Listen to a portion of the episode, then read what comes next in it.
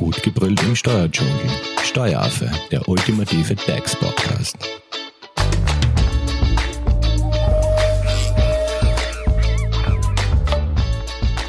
Hallo und herzlich willkommen beim Steueraffen.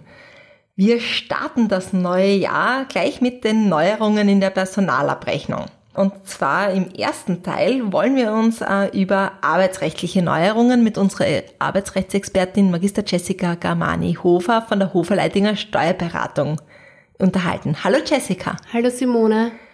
Also, heute im ersten Teil haben wir ja quasi die arbeitsrechtlichen Neuerungen im Fokus und du wirst uns heute etwas über die Covid-Risikofreistellung erzählen, über die Freistellung von Schwangeren während der Covid-Krise, über die Sonderbetreuungszeit und wie es mit der Vergütung des Dienstentgangs nach dem Epidemiegesetz aussieht. Starten wir gleich einmal mit der Covid-Risikofreistellung. Was ist das überhaupt? Genau, also jetzt vielleicht nur zu den Themen, die habe ich eben, äh, das sind alles Themen, die eben jetzt durch die Corona-Krise entstanden sind und die habe ich eben ausgewählt, weil es meiner Meinung nach einfach die wichtigsten Neuerungen eben für das neue Jahr sind. Die gibt es zwar teilweise schon seit dem letzten Jahr, also wir haben auch schon Podcasts eben dazu aufgenommen, aber es gibt eben da Neuerungen und Änderungen bei allen, in allen vier äh, Bereichen. Und okay. Risikofreistellung. Genau, die Risikofreistellung, da ist es so, dass in den vergangenen Monaten, beziehungsweise kann man jetzt eigentlich sogar schon sagen im ganzen letzten Jahr, äh, für Arbeitgeber ja ohnehin die große Herausforderung gewesen ist, wie sie eben ihre Mitarbeiter vor Infektionen schützen können. Da hat es jetzt viele Mitarbeiter sind im Homeoffice tätig oder die Arbeitsplätze wurden umgestaltet. Man achtet viel mehr darauf, dass man Sicherheitsabstände einhaltet und mit dem Gesetz zur Risikofreistellung beziehungsweise mit dieser Verordnung gibt es einfach weitere Schutzmaßnahmen für Arbeitnehmer, die eben noch im Erwerbsleben stehen, aber ein sehr hohes Risiko für einen schweren Krankheitsverlauf haben. Also da möchte man eben diese Gruppen schützen und die Arbeitgeber müssen da eben einfach schauen, wie können sie die Arbeitsplätze umgestalten oder kann der Mitarbeiter im Homeoffice arbeiten, beziehungsweise eben dann als letzte Maßnahme die Freistellung eben von diesen Personengruppen. Von diesen Personen, von denen jetzt gerade die Rede ist, sind es diese Risikogruppen. Genau. Mhm. Äh, und welche Personen zählen wir noch äh, dazu, dass wir das vielleicht einfach noch einmal ja. kurz äh, wiederholen? Ja, gern. Und zwar, da gibt es eine eigene Verordnung dazu, die Covid-19-Risikogruppenverordnung, und die listet eben genau die medizinischen Gründe auf, ähm, die eben äh, eine Person eben haben muss, damit sie dieser Risikogruppe angehört. Und auf Grundlage von diesen Indikationen kann eben dann ein Arzt so ein Attest, ein Risikoattest ausstellen. Und beispielsweise sind eben genannt dort fortgeschrittene Lungenerkrankungen, fortgeschrittene ähm, Herzerkrankungen beziehungsweise chronische Herzerkrankungen oder eine Krebserkrankung beispielsweise. Okay. Ich glaube, diese genaue Auflistung der Covid Covid-Risikogruppe, äh, die stellen wir sowieso auf die Website, da könnt ihr das noch natürlich nochmal genau nachlesen. Ähm, kommen wir jetzt zu der Frage, wie erfährt jetzt ein Mitarbeiter, ob er überhaupt zur Risikogruppe zählt? Also woher weiß man das? Ja, also die meisten Betroffenen sind über die Medikamente, die ja auch scheinen, also die, über die Medikamente, die eben eine Person ähm, einnimmt, ähm, vom Sozialversicherungsträger informiert worden mittels Brief. Also die haben eben einfach geschaut, wer nimmt welche Medikamente ein und da gibt es eben dann auch wieder bestimmte Zuordnungen und dann haben die Betroffenen eben einen Brief vom Sozialversicherungsträger Versicherungsträger erhalten, indem sie eben informiert werden, dass sie der Risikogruppe angehören. Aber es ist schon seit März 2020 auch möglich, dass man ohne so einen Brief einfach zum Arzt geht, mit ihm die Lage eben bespricht und der Arzt kann dann eben auch ohne so einen Brief ein entsprechendes ähm, Attest ausstellen. Mhm. Und wie werden jetzt diese Personen geschützt? Ja, da ist es eben dann so, wenn jetzt ein Mitarbeiter zu seinem Arbeitgeber kommt und eben ihm dieses Attest zeigt, muss man in einem ersten Schritt oder sollte man in einem ersten Schritt einmal schauen, wie kann der Arbeitsplatz umgestaltet werden, damit man eben ein Infektionsrisiko so gut wie ausschließt. Ist das nicht möglich, ist dann der zweite Prüfschritt sozusagen, ähm, dass man schaut, ob der Mitarbeiter im Homeoffice tätig werden kann. ähm, dann hat man eben sozusagen, hätte man auch eine Lösung. Ist eben das auch nicht möglich, dann kommt man eben erst zu dieser Risikofreistellung. Dann hat eben der Mitarbeiter wirklich einen Anspruch darauf, dass er vom Dienst freigestellt wird und eben die Neuerung für das Jahr 2021 ist da jetzt eben auch, dass diese Risikofreistellung bis zum 31.03.2021 jetzt verlängert worden ist. Also das hat es jetzt schon ein paar Mal gegeben und es war immer wieder befristet. Das hätte dann schon mit Juni letzten Jahres auslaufen sollen, aber ist jetzt eben verlängert worden bis 31.03. und es ist auch sehr wahrscheinlich, dass das dann noch einmal verlängert wird. Okay, das heißt aber in dieser Zeit kann der Mitarbeiter zu Hause bleiben, genau. ohne dass er arbeiten muss. Genau. Und äh, wie lange das dann noch einmal oder wenn die, die Dauer verlängert wird, ist da der Arbeitgeber verpflichtet, den Mitarbeiter zu informieren oder, oder macht es der Mitarbeiter selber, dass er sich da schlau macht? Genau, also ich, also da trifft man halt immer eine Vereinbarung, aber wenn diese Regelungen jetzt wirklich verlängert werden, dann muss der Mitarbeiter sich auch einen neuen Anspruch sozusagen geltend machen und da ist mhm. jedenfalls ein Gespräch halt mit dem Arbeitgeber, sage ich jetzt einmal, notwendig. Gut, und wer trägt jetzt die Kosten dieser Dienstfreistellung? Weil das ist ja doch ja. etwas, äh, wo ja der Mitarbeiter trotzdem auch in dem Zeitraum seinen, seinen vollen Bezug erhält. Genau. Also in erster Linie trägt sozusagen einmal der Arbeitgeber. Das heißt, für den Mitarbeiter ändert sich eigentlich nichts. Er bekommt ganz normal weiter sein Gehalt vom Arbeitgeber bezahlt. Aber der Arbeitgeber hat eben einen Anspruch auf Ersatz dieser Kosten. Das heißt, er bekommt das fortgezahlte Entgelt sowie die ganzen Abgaben und Lohnnebenkosten vom Sozialversicherungsträger ersetzt. Und diesen Antrag kann man eben äh, sechs Wochen nach dem, nach dem Ende des Freistellungsanspruchs eben beim Sozialversicherungsträger einbringen. Und das reicht, wenn er quasi ähm, der Arbeitgeber quasi diesen Antrag einbringt oder muss er da irgendwas nachweisen? Genau, er muss die entsprechenden Nachweise natürlich nachreichen. Also das ist äh, einmal, dass er wirklich das Entgelt auch bezahlt hat und eben das Attest muss man vorlegen und eben auch nachweisen, dass der Mitarbeiter wirklich freigestellt gewesen ist. Okay. Kommen wir jetzt einmal zur Freistellung von Schwangeren während der Covid-Krise. Äh, was hat's da jetzt auf sich. Ja, das ist jetzt ganz was Neues. Also da sind die Bestimmungen erst mit 01.01.2021 jetzt in Kraft getreten und es ist sehr ähnlich eben der Risikofreistellung, nur ist es eben ein Freistellungsanspruch für Schwangere, weil man auch hier sagt, hier ist die Gefahr eines schweren Krankheitsverlaufs eben ebenfalls gegeben und deswegen haben jetzt eben Schwangere ab der 14. Schwangerschaftswoche, äh, bei denen physischer Körperkontakt mit anderen anderen Personen in Ausübung eben ihrer Tätigkeit erforderlich ist, einen Freistellungsanspruch. Da ist es auch so wie bei der Risikofreistellung, dass man natürlich davor mal schauen muss, ist jetzt eine Änderung des Arbeitsplatzes möglich, mhm. dass man eine Infektion ausschließt, kann die Mitarbeiterin im Homeoffice tätig werden, sind diese Maßnahmen notwendig, muss, muss man diese sozusagen ergreifen. Ist es aber nicht möglich, dann ist wieder als letzte Maßnahme eben diese Freistellung jetzt möglich. Und wer übernimmt da jetzt die Kosten dieser Freistellung?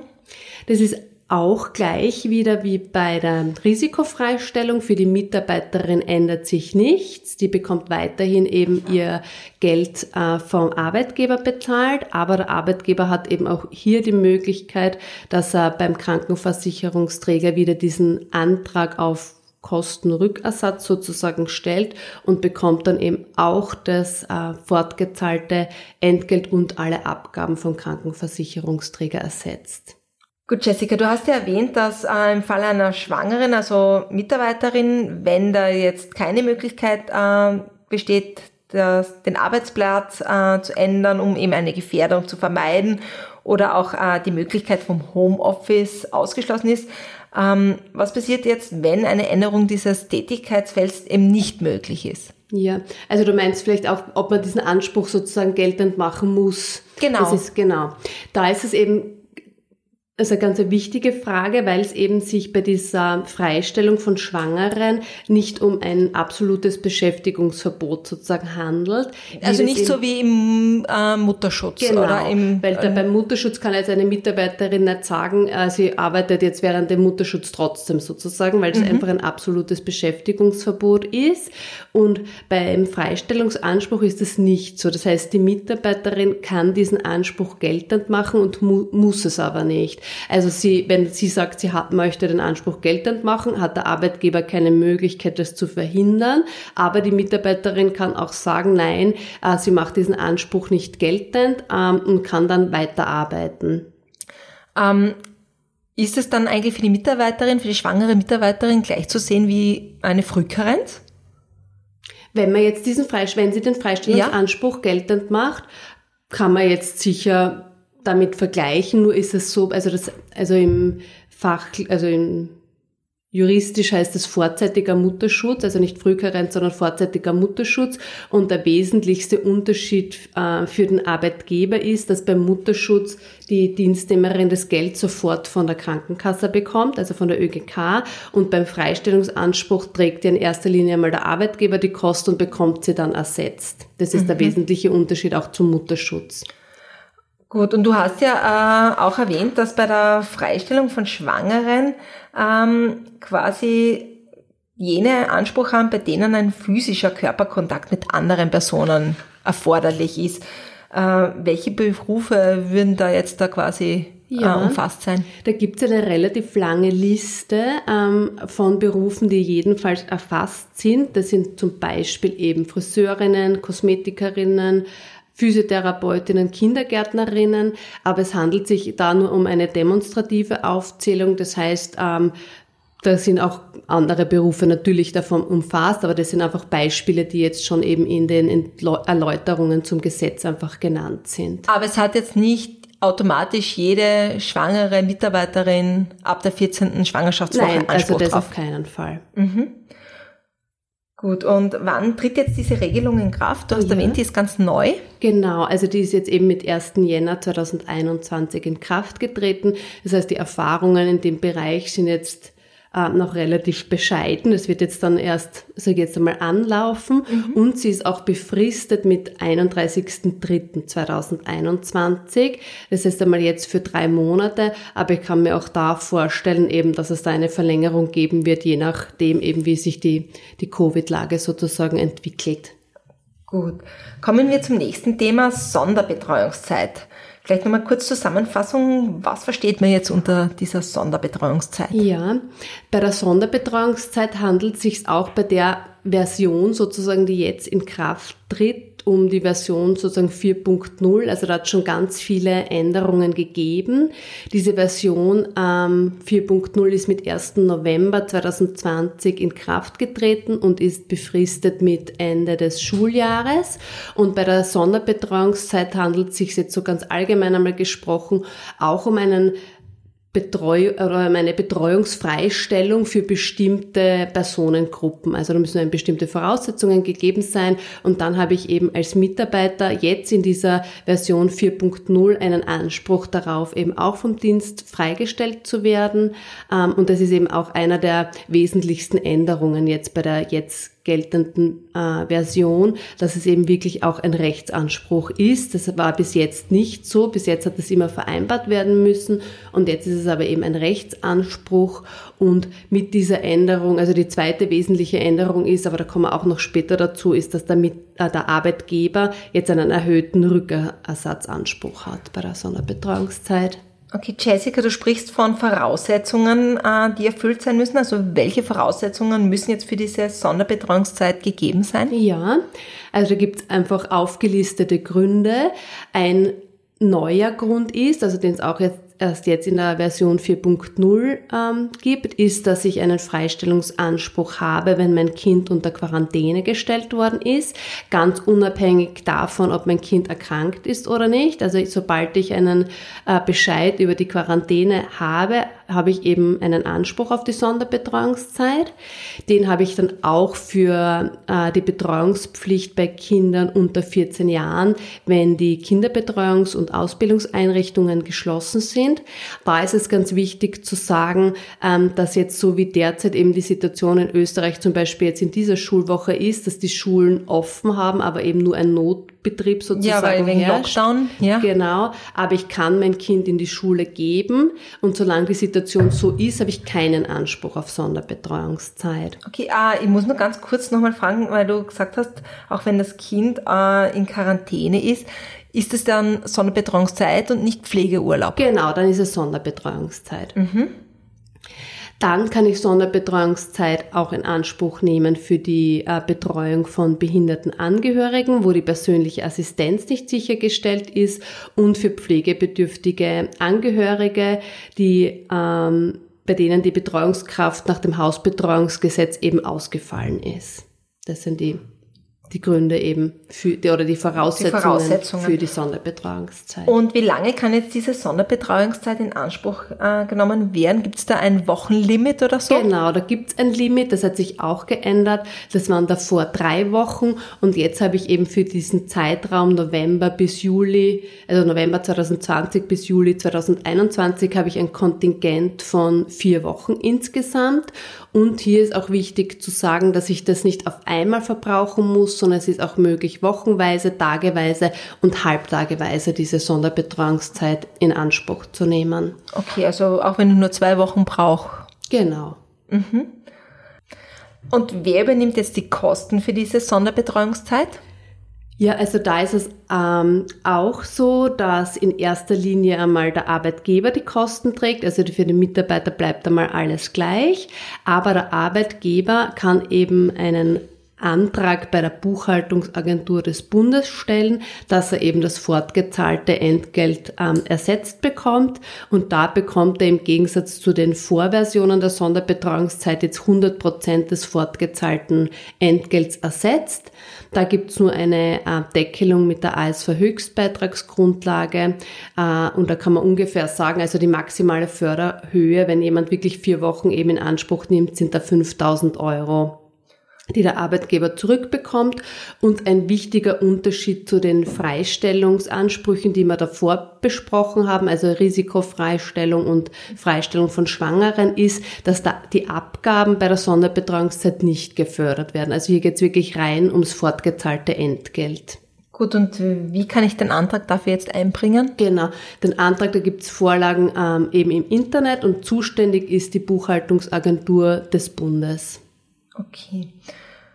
Ähm, als letzten Punkt habe ich mir jetzt notiert, haben wir ja noch die Vergütung des Dienstentgangs nach dem Epidemiegesetz. Was Ja. hat's jetzt damit auf sich? Genau, also das ist eben diese Bestimmung, sage ich jetzt einmal, die gibt schon lange, aber hat natürlich jetzt eben einfach durch Covid ähm, sehr an Bedeutung gewonnen.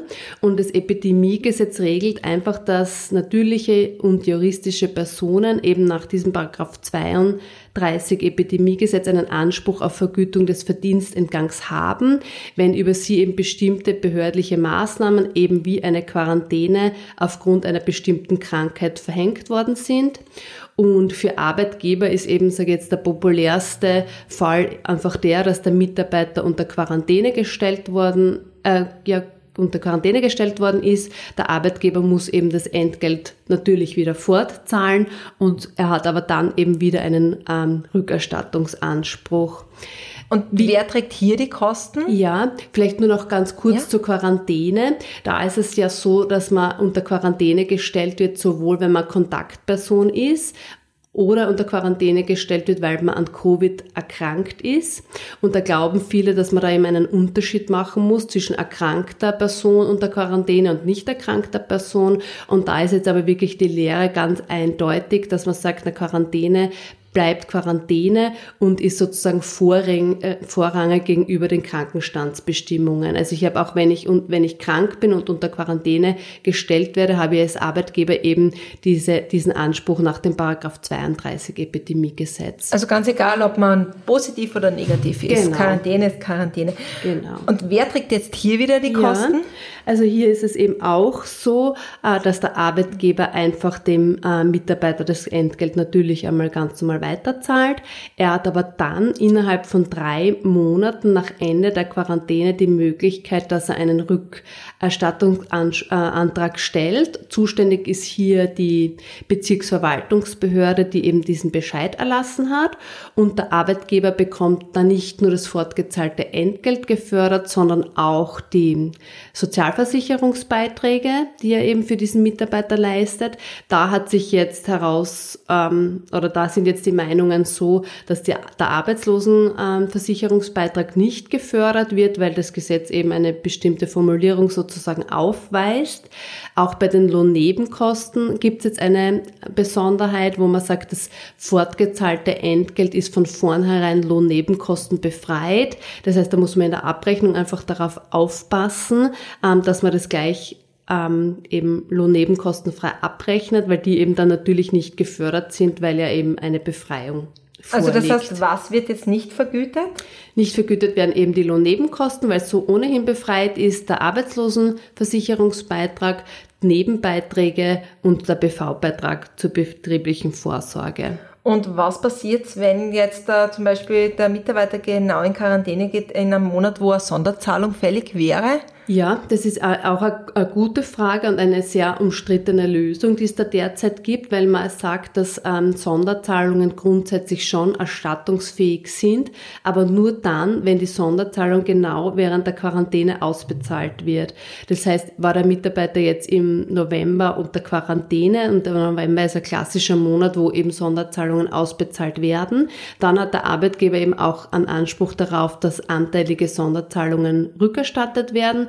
Ist der Mitarbeiter aber beispielsweise jetzt im Jänner 2021 in Quarantäne, wo klassischerweise keine Sonderzahlungen ausbezahlt werden, hat der Arbeitgeber aber kein, keinen Anspruch eben, dass er die Sonderzahlungen anteilig rückersetzt bekommt. Und das ist die Auslegung eben der Buchhaltungsagentur, die wird jetzt so gelebt und es ist sozusagen einfach so. Man sagt aber, dass die, also sollte da jemand diese Bestimmungen sozusagen beeinspruchen, äh, dann hat man da, glaube ich, gute äh, Chancen darauf, dass man es schon rückersetzt bekommt, also dass man dieses Verfahren sozusagen gewinnt. Also einfach mal hartnäckig sein und probieren. Genau, also da muss man halt einfach abwägen, um wie viel es geht. Also mhm. einfach eine Kosten-Nutzen-Abwägung sozusagen machen. Gut, ich glaube, wir sind jetzt schon einmal am Ende des ersten Teils zu den arbeitsrechtlichen ja. Neuerungen angelangt. Also wir haben heute äh, die Covid-Risikofreistellung besprochen, die Freistellung von Schwangeren während der Covid-Krise, das Thema Sonderbetreuungszeit 4.0 und eben die Vergütung des Dienstentgangs nach dem Epidemiegesetz. Im zweiten Teil, da werden wir uns gemeinsam die lohnsteuerrechtlichen Neuerungen ansehen, also wie Familienbonus, was haben wir da noch? Gab die, die Regelung mit den Gutscheinen. Genau. Die Covid-Bonuszahlungen haben wir vorbereitet. Genau. Und im dritten Teil, da geht's dann um die sozialversicherungsrechtlichen Neuerungen. Also da hätten wir, was hätte ich denn da? Frühstarterbonus, Pensionsanpassung, Homeoffice, Kinderbetreuungsgeld und weitere spannende Themen. Wenn es jetzt natürlich Fragen gibt zu den äh, im ersten Teil behandelten Themen, ähm, Jessica, wie erreicht man dich am besten? Am besten per E-Mail unter office.huferleitinger.at. Perfekt. Und wir geben euch natürlich auch auf der Steueraffen-Website einen Überblick über alle Themen zum Nachlesen. Also, wenn ihr jetzt da Teil 2 und Teil 3 nicht verpassen wollt, dann abonniert doch den Steueraffen in eurer favorisierten Podcast-App und verfolgt unser Tun auch auf den Social Media Kanälen. Ihr findet den äh, Steueraffen auf Instagram und auf Facebook. Hinterlasst uns einen Kommentar, ein Like, wir freuen uns. Und Dankeschön fürs Zuhören. Und danke Jessica an dich. Danke auch. Baba, tschüss. Tschüss. Das war Steueraffe. Gut gebrüllt im Steuerdschungel. Jetzt abonnieren auf iTunes, Soundcloud und Spotify. Ihr wollt noch mehr zum Thema Steuern wissen? Dann geht auf www.steueraffe.at.